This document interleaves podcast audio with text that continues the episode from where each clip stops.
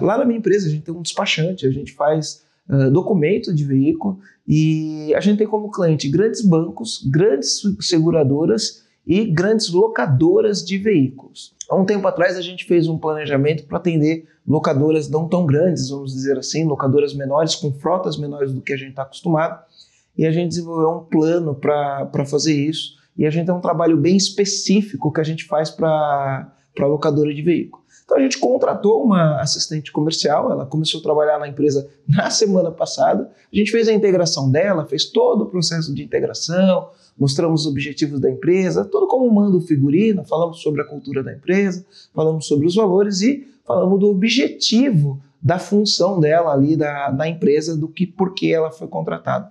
Olha que interessante, a gente já tinha mapeado por volta de 300 locadoras de veículos, que são locadoras que têm entre, entre 100 e 2 mil veículos, que não são frotas tão grandes no segmento que a gente atua, mas a gente tinha mapeado 300 locadoras para ela poder ligar e entrar em contato. E o que a gente pegou e falou para ela: olha, você vai entrar em contato com essas locadoras e você vai falar para essas locadoras o seguinte: que a gente faz um trabalho específico para o segmento de locadoras. Adivinha o que aconteceu? Em três dias ela conseguiu agendar 65, 65 visitas. Em três dias, numa lista de 300, ela conseguiu agendar 65 visitas para o nosso departamento comercial. E a gente ficou estupefato com o número, né? A gente tem um trabalho comercial já uh, há tempos e a gente nunca conseguiu um número tão grande de visitas num curto espaço de tempo. E a gente foi analisar, meu, o que, que deu essa diferença, né?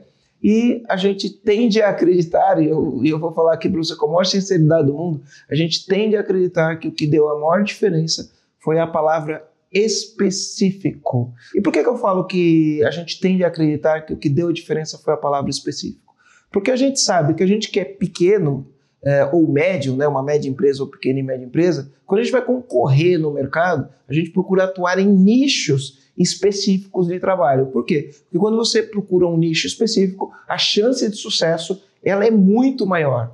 Mas quando a gente ligou para os clientes, a única coisa diferente de abordagem que a gente fez em relação ao que normalmente a gente faz é que a gente falou assim para o cliente: nós temos um trabalho específico para o teu segmento. E o que a gente falou é: nós temos um trabalho específico para locadoras que têm frotas entre 100 e 2 mil veículos. E aí a nossa conversão de agendamento para fazer visita, ela explodiu. A gente nunca teve um número como esse e foi um negócio realmente impressionante. Eu resolvi gravar esse vídeo para falar com vocês e por isso que eu comecei falando palavra mágica. Existem algumas palavras mágicas, o pessoal do marketing digital fala, mas para mim a palavra que funcionou foi específico.